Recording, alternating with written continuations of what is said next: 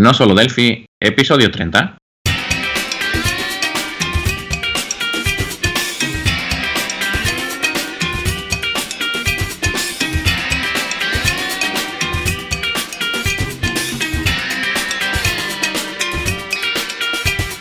Bienvenidos a nosolodelphi.com, el podcast, el programa donde hablamos entre otras cosas de Delphi. Mi nombre es Johnny Suárez, experto en Delphi y MVP embarcadero en Colombia. Del otro lado tenemos a Emilio Pérez, formador de Delphi y también MVP embarcadero en España. Hola Emilio, ¿qué tal estás? ¿Qué tal esta semana? Buenas Johnny, ¿qué tal? ¿Cómo andamos? Pues la verdad que la semana igual que, que, casi toda, eh, muy bien. Eh, estamos gestionando el equipo, eh, sigo con mis clases por la, por la mañana, después por la tarde pues creando más clases en, mi plataforma de emiliopm.com donde he puesto una nueva clase de WordPress y una nueva de, Java. Y bueno eh, también el jueves estuvimos festivo entonces no, no, tuve clase. Y lo aproveché pues para hablar con nuevos leads con nuevos posibles clientes. Y bueno muy muy contento porque es posible que salgan proyectos muy chulos de, de Delphi con, con, este nuevo lead. Y bueno esperando a ver si, si consigo que salga. De momento eh, es confidencial, como casi todos los clientes que, lleguen, que llegan. Eh, y bueno, no podemos hablar, hablar mucho de ello, pero contentísimos porque están entrando, la verdad, bastante leads última, últimamente. Y bueno, tú, Johnny, ¿qué tal? ¿Qué tal tu semana? Eh, qué interesante lo que, lo que cuentas de los leads, ¿no? Sí. ¿Había escuchado antes la palabra lead? No, no, no, no, no. Ya acabo de entenderla. Vale, en lead le llaman también prospecto y bueno, son posibles clientes, o sea, personas que piden información, que quieren saber sobre ti o sobre tu empresa y bueno, que no hay nada cerrado ni firmado ni nada y al principio pues son todo pues, buenas intenciones o, preguntas que después se tienen que materializar pues en, trabajo eh, y, en, y en objetivos. Interesante. Bueno, no, pues por mi lado la eh, esta semana también más asesoría sobre eh, FireMonkey. Eh, el jueves no sabía que era festivo. me, hubieras, me, contado. No, para ti no es festivo. ok, bueno, no, pues también tuve eh, facturación electrónica, está más sobre facturación electrónica. Eh, resulta que ah, hubo que hacerle algo también acá en Colombia a, otro cliente con, con, otro proveedor de facturación electrónica que tiene un servicio distinto, pero el XML, pues en últimas es muy similar porque de todas maneras todos tienen que llegar al mismo XML para enviarle al ente regulador de los impuestos acá, ¿no? Y bueno, eh, ya como estaba montado todo lo que hemos hablado en los capítulos anteriores, pues fue más, más sencillo, ¿no? Eh, también ando buscando un nuevo computador, pero pues aprovecho pues para contarles a los que no sepan que este lunes 4 de junio eh, es el WWDC de Apple y se va a lanzar ahí pues nuevo software y nuevo hardware. De hecho, hay uno, hay un nuevo equipo que dicen que va a salir según los rumores, que es por ejemplo eh, el reemplazo de las Mac Air y va a estar como entre el medio, no tan poderoso, digamos, pero tampoco tan, tan limitado como las Mac Air. Entonces está como, como interesante el hardware, ¿no? Y pues se lanzará también, se espera que se lance el iOS 12 en este... Bueno, pues, pues si alguien quiere comprarse eso, es un equipo nuevo allí en Colombia y el, y el, anterior pues te lo regala, ¿no? o vende. Regalar ya va a ser mucho, ¿no? Sí, pero te, Lo, te lo vende a buen precio, pues como que estás cambiando de, de, computador, de ordenador, pues que lo que te lo que te lo proponga, ¿no? Sí. Después, eh, también como he comentado, ha sido festivo, pero eh, como muchos oyentes van a decir que es festivo. Y es que en la, ciudad de, Sevilla eh, fue festivo el jueves, por ejemplo, donde tenemos la empresa que es en Paterna, en, un pueblecito de Huelva, pues allí no es festivo, ¿sabes? Aquí en España pues hay diferentes festivos a lo largo del año, creo que son un par de ellos, dos, que cada localidad, cada ciudad, cada pueblo lo puede colocar donde mejor le, interese. Por eso pues muchos mucho oyentes que son de, España dirán, pero qué festivo, si yo he trabajado, ¿no?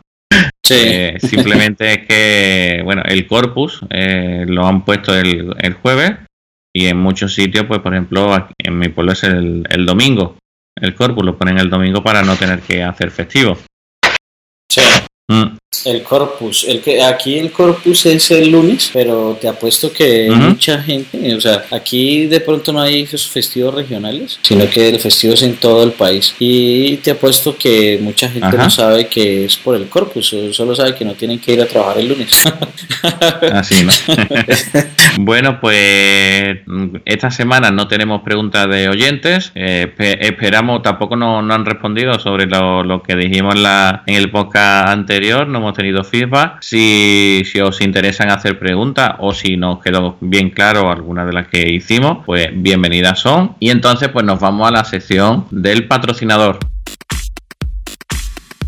Vale, pues esta semana, como, como todas las que van a ser a partir de, ahora, a no ser que, llegue embarcadero y nos digan que nos van a patrocinar, pues va a ser nuestra empresa Abatic Soluciones Tecnológicas, donde la puedes encontrar en, la, en su web abatic.es. Eh, como ya he comentado, pues la empresa donde, donde ambos trabajamos y esta semana vamos a, vamos a hablar sobre otro servicio que tienen. Cada semana vamos a ver uno, uno de ellos y en este caso es de desarrollo WordPress, donde eh, ayudamos a emprendedores a crear membership site para que puedan publicar sus usos online y así poder generar ingresos recurrentes. ¿Qué te parece, Johnny, este, este, este servicio? No, pues genial. Yo vine a entender que eran membership sites en, en porque pues uno siempre ve las páginas web donde tienen como ciertas secciones. De hecho, aquí en no solo Delphi.com tenemos también eh, secciones donde, digamos, pueden acceder eh, los suscriptores, ya sean suscriptores gratuitos o se puede colocar de diferentes niveles de pago. Entonces es muy interesante porque ahí en Abatic también se enseña cómo se hace este tipo de, de membership sites, ¿no? Sí, sí, sí. Un ejemplo claro es lo que he comentado en no solo Delphi, la sección de, de los cursos, donde hay que suscribirse para poder verlo. Pues eso, en eso estamos especializados, en, en montar esa, ese tipo de, de plataformas para, para eso sobre todo, para que te puedas suscribir y, poder acceder a, contenidos. Exacto, ¿no? Pues buenísimo. Esa, ese servicio me gusta mucho porque eh, de hecho ahí en Puro Delphi, en purodelphi.com tengo, quisiera como montar algo así, siempre he querido montar algo así, solo que como empezamos con el proyecto de no solo Delphi, eh, pues ya lo hicimos por acá. Entonces, y pues tú tienes la experiencia pues en, el tema y, por eso pues eh, una autoridad en el asunto del membership site, ¿no? Lo que, claro, como no me conocías antes, pues no lo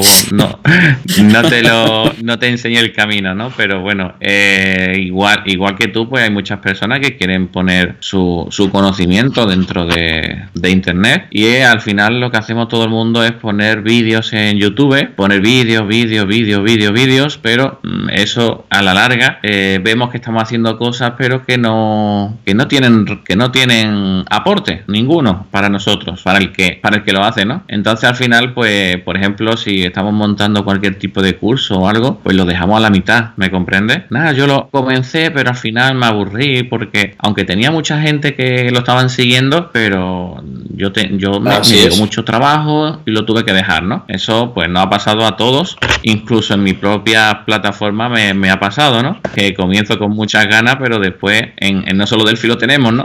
Eh, no, no he terminado todavía el curso de, de Oye Pascal, eh, pero eh, si lo tenemos en nuestra propia plataforma de, de cobros recurrentes, entonces ya cuando la gente se va apuntando, pues por ejemplo, imagínate pues 10 euros al mes, que es lo, habitual, entre 10 y 49 euros. Yo, por ejemplo, en mi página en emiliopm.com lo tengo puesto a 2 euros, pero es algo que en cuanto llegue a, a, 10 clientes, pues lo, lo, voy a quitar, ¿vale? Pues le voy a poner ya un precio más normal, ¿no? Pero en cuanto empiezan a llegar clientes, pues ya eh, al final lo que tienes que conseguir es, un pequeño sueldo eh, para conseguir mm, poder hacer los vídeos y dedicarte a ellos. Lo que se están apuntando es porque están interesados en esa temática que tú conoces, que tú dominas. No tienes por qué ser un, experto, simplemente dominar eso. Es decir, eh, se me da bien WordPress, pues porque no voy a explicarle a, alguien cómo, cómo hacerlo. Entonces, dentro del servicio que damos, pues damos la asesoría completa de cómo debes de crear los cursos, de cómo crear, eh, de creamos el membership, el membership site o sitio web de membresía traducido al, castellano. Y bueno, eh, esa es la, ese es el servicio, uno, uno de los servicios principales que tenemos junto al desarrollo con Delphi y otros que iremos hablando otras semanas. No quiero meter más servicios más, más publicidad, ¿verdad? Y que si no vamos a hablar solamente de la empresa y tenemos algunas noticias y eventos más que, que comentar. Venga, Johnny, te dejo con ella. Así es. Bueno, entonces en ese caso pasemos de una vez a la sección de noticias.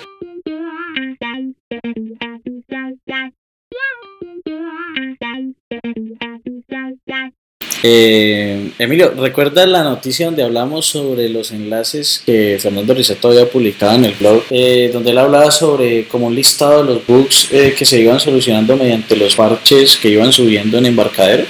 así es, Fernando Risato tenía una, entrada donde, bueno, me comentaste que estaban todos los, los parches y demás y que estuvimos hablando de ella la, la semana, en el post anterior, la semana pasada. Sí, exacto. Entonces resulta que el 31 de mayo él actualizó ese, ese listado. Parece que cada que haya un parche él va a estar actualizando pues ese, ese blog donde eh, reporta un parche que se sacó que a su vez soluciona un tema de autenticación que se presentaba eh, del lado del cliente eh, que se conectan a Datasnap que se conectan pues directamente pues con el tema de Datasnap a un servidor. Entonces cuando el cliente es Android aparecía que la, el usuario y la contraseña estaban vacíos. Bueno, entonces con ese parche nuevo se soluciona el, ese inconveniente y pues ahí dejamos el enlace en las, en la nota del programa, ¿no?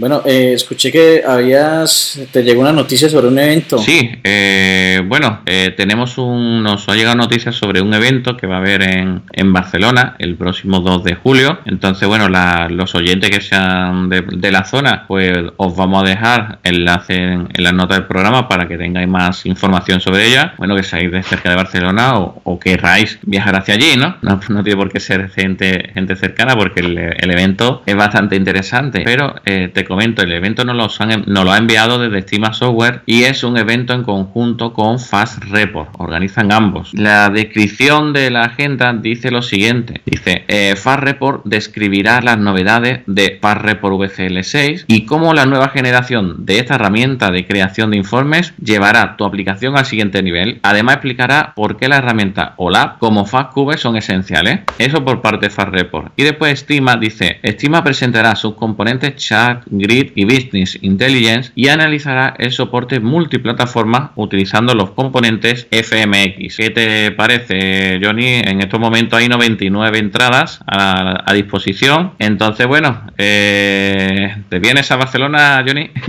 Sí, no, pues estoy que me voy ya para allá a, verlo, el evento. déjame, eh, ahorita que terminemos el podcast, arranco para allá.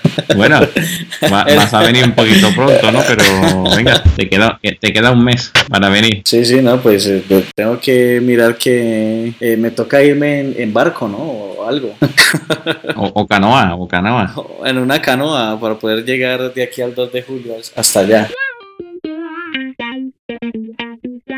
Bueno, pues otra cosa, Johnny, eh, hablando de eventos, eh, hay un evento que es muy interesante, que es el día 7, 8 y 12 de junio, ¿vale? En Barcelona, Madrid y Valencia, es de 10 a 2, no es presencial y no tiene ningún coste, ¿vale? Y lo hace Danisoft en España. Se llama Delphi C++ Builder Iberian Tour 2018. Y bueno, como suele ocurrir, pues hablan en estos tours, pues suelen hablar sobre eh, novedades en de estudio, presentan algún proyecto móvil también y en este caso también van a hablar sobre la gestión de memoria y la configuración de constructores e integración continua con eh, Delphi. La verdad se ve un evento bastante interesante. 7 de junio en Barcelona, 8 de junio en Madrid, 12 de junio en Valencia. Este sí te gusta un poco más, ¿no? No, los dos, los dos, porque Farreport, por ejemplo, el del evento que me comentaste ahorita, es, eh, me gusta bastante Farreport como reporteador y Estima como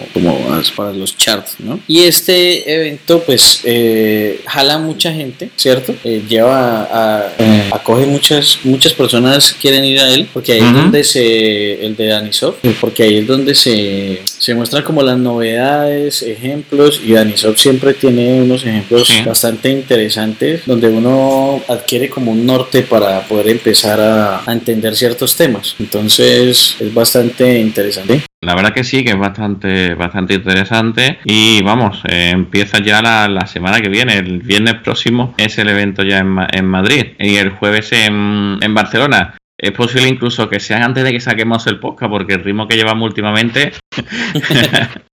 puede ser. Entre, entre una cosa y otra, pues ponemos el podcast súper super tarde, pero quiero que sepáis que estamos a sábado cuando lo grabamos que para que sepáis más, más información, como, como, dije, como dijimos la semana pasada, pues ahora mismo son las 8 de la mañana aquí en, en España, por allá será las 12 o la 1, ¿no? Son las 1 y 13. Entonces, bueno, no es que haya 13 minutos de diferencia entre uno y otro, ¿no? Es que yo no he dicho las 13. sí, sí. ¿vale? Pero que tardamos un poco entre que hacemos el, montamos el MP3 y después también eh, montamos el, la información dentro de, la, de, la, página web, pues no, no vamos 100% coordinados. Cuando uno termina, el otro tiene que, esperar a terminar lo que está haciendo para continuar, ¿no? Entonces, bueno, vamos ahí un poco lento. Bueno, con, hemos terminado los eventos y Johnny, ¿tenemos alguna oferta de trabajo? Sí, hay una oferta de trabajo que apareció en Club Delphi. Eh, la, oferta de trabajo es, dice la reseña, dice lo siguiente. Eh, empresa con más de 30 años de experiencia en software de gestión eh, necesita un analista programador Delphi con experiencia demostrable. Nivel avanzado de Delphi 2006 y Berlín. Se valorará capacidad y conocimiento en migraciones de Delphi 2006 a Berlín y componentes de FIB Plus. nivel, se requiere nivel avanzado de Firebird y SQL. Se valora valorará también conocimientos en Paradox, experiencia imprescindible en desarrollo de software de gestión, ERP de facturación, contabilidad, etc. Y conocimientos en entornos web y servidores, DataSnap REST y Web Service, capacidad de análisis de proyectos y trato con el cliente final. El lugar de trabajo es presencial en Amposta, eh, Tarragona, España y puesto de trabajo estable y posibilidades de progresión en la empresa. El horario es de lunes a viernes de 9 a 1 de la tarde y de 3 y media de la tarde a 7 y media de la noche. Ahí hay entre paréntesis un letrero que dice adaptable. Eh, me imagino que, que, significará pues que se puede negociar ese horario, ¿no? Sí, aquí era siete y media, no de la noche, de la tarde todavía. Ah, sí, sí. La noche empieza a partir de las 9 de la noche, 10 de la noche. Sí, sí, es cierto, no, no recordaba ese pequeño detalle. Sí, sí, sí, aquí siete y media es salida de trabajo, fíjate. Eh, sí, exacto. No, es que, eh, como te he contado antes, el, acá es el mismo clima, el mismo horario siempre. Entonces, aquí es 6 de la tarde siempre y, 6 de la mañana sale el sol y 6 de la tarde se oculta. Y, entonces, claro, para uno de las 7 y media ya eso es noche. Aquí depende de la época del año, pues se oculta antes o se oculta después el, sol. Eh, tenemos días más largos y días más, más cortos. Sí, pues, sí. sí, sí. No, pues sí lo sabía, pero no, no, no está uno acostumbrado, pues. Pues la oferta, bueno, la hemos puesto sobre todo, nos parece interesante apoyar la, la comunidad. Sí es cierto que veo que un batiburillo muy grande de diferentes niveles y conocimientos que se, que se necesitan. Eh, quizás esto sea lo, lo bueno de, de, Delphi. Es decir, eh, te permite lo que en otros sitios eh, sería un perfil muy avanzado, te explico. hoy en día se habla experto en backend. Exacto. ¿De acuerdo? Y además eh, tiene que ser sobre Python con Django y poco más, ¿vale? Necesito experto en eso. Pues esa persona lo único que sabe hacer es lo que aquí se está diciendo eh, DataSnap con REST. Sí, así es. Y, solamente eso, no nada más. Data Rep o Web Service, ¿sabes? Pero nada de mm, trato con el cliente, nada de conocimiento de facturación, de contabilidad, nada de componentes FitFlu. No, olvídate de, olvídate de esas partes, ¿vale? Lo de nivel avanzado de SQL sí, pero lo otro no. Entonces, bueno, es lo, chulo, lo, lo, bonito de, digamos, de Delphi, que somos full stack por, por naturaleza, ¿no? Sí, así es, sí somos full stack siempre. Eh, de hecho, nos parece, pues al principio a mí me sonaba raro que separaran todo este tema, aunque de pronto uno, uno entiende por qué lo separan, pero pues le parece uno a veces raro que, que no todos sean full stack o algo así. Sí, así es. Bueno, pues nos vamos con el tema de la semana, Johnny. Ok.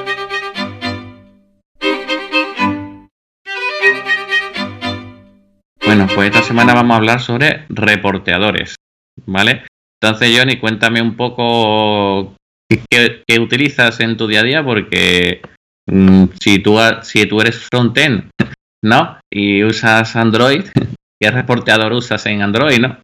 En Android sí, no, poquito, ¿verdad? Poco. Lo que uno hace en, en, Android es, por ejemplo, enviar el, el reporte, ¿cierto? El, crear el reporte. A mí, o sea, en este caso, a mí lo que me gusta usar, o lo, digamos, el reporteador que me, me ha gustado es Fast Report. Entre muchas opciones que hay, que es Crystal Report, Ray Report, Squid Report, eh, Free Report, que era el de antes, el Report Builder, ¿cierto? Pero a mí me gusta el Fast Report. Eh, en el tema de, Android que he hecho, resulta que Far Report tiene una edición que se llama Enterprise Edition, ¿cierto? Eh, Far Report, pues como todos sabemos, eh, bueno, como la mayoría saben, el, tienen, eh, se pueden crear los reportes y uno en el sistema puede integrar ese tipo de report, pero la edición Enterprise Edition es una edición que es web, ¿cierto? O sea, uno puede montar el servidor de, de Far Report, le manda las instrucciones, él tiene dentro los reportes que uno ha diseñado y él los devuelve como si fueran HTML. Entonces eh, se puede utilizar, digamos, en una aplicación como de Unigui, por ejemplo, y tiramos, se tira el reporte que además es interactivo y podemos trabajarlo como una página web dentro de, de una página también HTML por encima. O, por ejemplo, otra opción que se utiliza mucho para Android, ya que pues ver esa página HTML no se, no se ajusta en el, en el dispositivo, es mm, enviarle los parámetros al servidor, digamos, DataSnap. El servidor DataSnap eh, carga el reporte internamente, genera un PDF y devuelve ese PDF y se ve pues en el, en el dispositivo. Esa es como una opción que se puede utilizar en, en Android y pues en muchos otras, eh, otros casos también se puede hacer lo mismo, ¿no? En cualquier, cualquier, otro. Por ejemplo, yo empecé con, con Report, fue uno de los primeros que yo comencé, que yo hice. Eh, después, no sé el motivo exacto, creo que fue porque Quick Report lo quitaron, lo pusieron de pago o algo, o veían que tenía poco potencial, no entiendo el motivo, pero pasamos en la empresa Raver Report, ¿vale? Pues no, nos pidieron hacer el cambio, ¿no? Cambiamos de plataforma, era cliente nuevo eh, y querían hacer los informes de, otra manera, ¿no? Y la verdad con Raver Report pues hicimos virguerías, auténticas virguerías con él. Era el que venía por defecto también con las nuevas versiones de Delphi, por eso también se ha puesto un poco por él, porque se pensaba que como venía con, con Delphi, pues era el siguiente paso lógico, ¿no? Por, por, hacer, ¿no? Después nos dimos cuenta que lo quitaron de en medio y ya eh, se quedó un poquito contracorriente, ¿no? Fuera, ¿no? Pero, pero bueno, yo ya no, cuando lo quitaron yo ya no estaba en esa, en esa empresa. Eh, después tuve, bueno, después estuve en otra y, y antes también eh, de esta que utilizaban Crystal Report. La verdad que Crystal Report impresionante los informes que, hacemos y hacíamos. existen personas eh, que le sacan un partido grandísimo. Ni siquiera necesitan tener el Delphi por detrás ni ningún ni nada para sacar los informes, ¿de acuerdo? Y, la verdad es que, muy, muy potente eh, Crystal Report. Lo que ocurre es que, bueno, fue comprado por Microsoft, creo recordar, digo de, cabeza, ¿vale? Eh, después tan solo sacaron los componentes para .NET, luego dejaron la parte de, de Delphi, pues muy, muy descuidada. los componentes dejaron de sacar componentes oficiales para las nuevas versiones de, Delphi. Entonces, bueno, existen unos componentes por ahí que los puedes poner en Delphi que hacen que siga funcionando. Crystal Report 11, creo que era, o 9, no, recuerdo. Pero bueno, uno de ellos, el que iba bien con, con Delphi antes del .NET y creo que era 9, ¿verdad? Eh, y la verdad que bueno, mucha gente siguen, siguen con esa versión de Crystal Report eh, a, fuego, ¿no?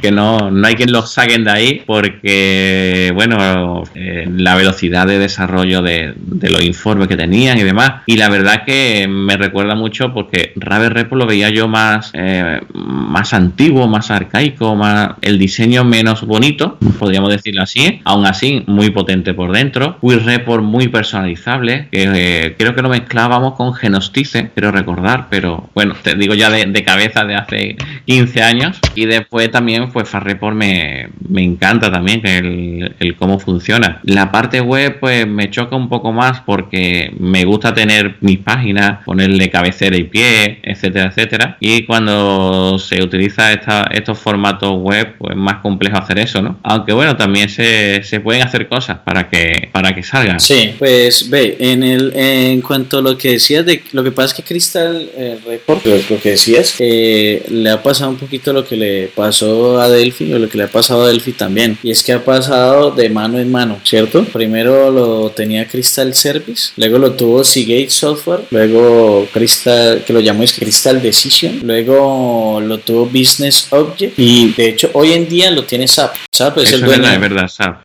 es verdad, no Microsoft. Es cierto. Sí, exacto. Y lo que decía, por ejemplo, a mí me pasó algo parecido a ti con, el tema de Quick Report, eh, pero digamos que la, la, decisión de cambiarlo se tomó porque no tenía, no, había la forma de, entregarle al cliente eh, un formato o la forma o la, o la, o la posibilidad de que ellos cambiaran el reporte como lo querían. Entonces los clientes llamaban mucho por soporte a decir, ah, es que tengo este título y lo quisiera era negrilla y, el otro cliente lo quería era azul y el otro lo quería verde. Entonces, eh, por eso mucha gente como que, y además porque desapareció de Delphi o, o quedaban unos paquetes por allá. Y sí, entonces eh, la gente lo empezó a quitar. Pero después ellos compraron una vaina que se llamaba Query Design y la terminaron de desarrollar y ya le metieron pues ese tema, pero ya muchos nos habíamos pasado a otro reporteador. Eh, por ejemplo, yo por Ray Report sí nunca pasé. Yo pasé directamente a Fast Report que me pareció pues, como más moderno, precisamente por lo que decías tú, yo lo veía y me parecía como, como viejito el Ray Reports, entonces terminé pasándome pues al Fast Report y le di pues un potencial impresionante. ¿Y has probado Report Builder? Report Builder me han dicho que es muy bueno, no lo he probado nunca, la verdad nunca lo he utilizado, pero hay gente pues que le gusta bastante, dicen que es muy sencillo de utilizar, pero nunca lo he utilizado. Eh, ¿Tú lo has utilizado? Bueno, en una empresa que estuve, el, el, equipo que, uno de los equipos que había, pues lo empezaron a utilizar y, estaban muy contentos con, con él. Eh, yo personalmente no, pero bueno, por lo que me comentaron, la verdad que el potencial, pues mucho más contento que en esa época con Raver Report, porque Far Report era la opción Report Builder o Far Report y decidieron irse por Report Builder. Entonces, bueno, eh, la experiencia que tengo es esa, las recomendaciones, recomendaciones, sí. Sí, yo igual, también el que lo ha utilizado me ha dicho que es muy bueno y pues, dicen que es muy, muy simple, que es muy sencillo, pero nunca lo he utilizado tampoco. Y bueno, buscando generadores de informes o reportadores, he encontrado también unos componentes que se llaman WPQB, son muy... me ha llamado la atención porque bueno, este componente eh, yo no lo había usado y eh, me permite crear eh, Words y PDF y bueno, los documentos 2K y demás y es una opción para poder crear estos, digamos, informes ¿no? No son reporteadores como tal, pero a partir de plantillas de Word o a bueno, de esa, con esa forma, pues puedes crear tu, propio, digamos, reporteador, ¿no? Y muy interesante ese, ese componente. Yo creo que habrá que darle alguna oportunidad a él. Otro, otro que se nos, eh, que no nos puede escapar es, es de, del que fue nuestro patrocinador en uno de los episodios, que es el de Mesura Soft, ¿recuerdas? Que, que era como un reporteador de etiquetas, ¿no? Eh, especializado para etiquetas, aunque por ejemplo, aunque los demás reporteadores también tienen eh, la posibilidad de, uno crear códigos QR a partir de, pues, de un número, ¿cierto? O, códigos EAN 128, todo esto. el de Mesurasoft se especializaba, ahora interesante porque era especializado solo en etiquetas y encuadrar pues el tamaño de esas etiquetas para colocarle a los productos. No sé si te acuerdas. Así es, en generación de etiquetas, el P-Label le llamaban y, la verdad que, es muy, muy interesante esta forma de, generar esta etiqueta. ¿Qué más, herramientas podemos tener? Porque la verdad, Johnny, la verdad es que, por ejemplo, cuando te vas a cualquier otro lenguaje de programación, porque me ha pasado con Python, eh, a mí lo que me decían, no, se genera un HTML y después a partir del, del HTML genero los PDF, ¿sabes? Y yo me quedaba un poco diciendo, pero vamos a ver, no hay ningún reporteador y ya me decían, bueno, está Hasper Report, está, ¿sabes? O sea, mira todo lo que hemos dicho, nada más para Delphi, que incluso han tenido sus componentes y demás, y en otros lenguajes de programación mmm, no hay, no hay como tal, o, no, o no se conocen, o, yo no los conozco, que también es posible. Que, que, que, yo no lo conozca, ¿no? Pero el, me, me, miraban con cara rara diciendo, pero bueno, eso es un HTML, hay un, una opción en Linux que HTML es tu PDF y así generas el informe. ¿Para qué quieres más, no? Y, y, hacer el informe en HTML a partir de una plantilla como a mano, no sé, se me, se me hacía arcaico. Engorroso, sí. Sí, ahí, eh, o tal vez ellos no hayan conocido el Crystal Report, porque es el que comentaste ahorita y de pronto con Crystal Report como tiene una amplia gama pues de, de productos que de donde puede leer, pues no sé, pues sería implementar algo así en ese tipo de, de lenguajes. Eh, existen otras herramientas para que ya no son reporteadores como tal, sino como para el análisis de la información, eh, que van a cruzar información, eh, eso le sirve mucho pues al, a los departamentos de análisis o, a, o incluso los gerentes de las compañías, eh, que, que, son como las herramientas BI o Business Intelligence, eh, que así le, le llamaron. Eh, algunas de ellas son por ejemplo Pentaho o Kulik o, o, ahorita está muy de moda, que de hecho me parece estupenda esa herramienta que es Microsoft Power BI, que uno pues, puede colocar información ahí en la nube y cruzar y puedes ver en los dispositivos móviles, incluso en nuestras aplicaciones Delphi podemos vincular el Power BI eh, por medio de su API y sacar y mostrar también la información en nuestras aplicaciones. Pues la verdad que súper interesante esta herramienta de análisis. Entonces, bueno, habrá que echarle un vistazo. Yo en su momento monté una de, de Pentaho, tuve que montar toda la plataforma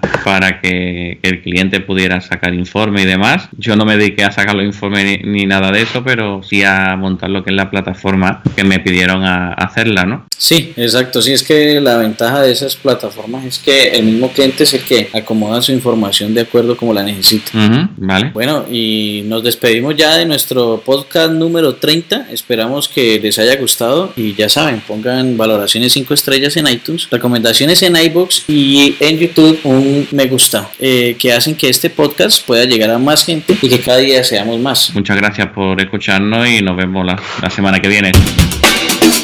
Chao. Chao.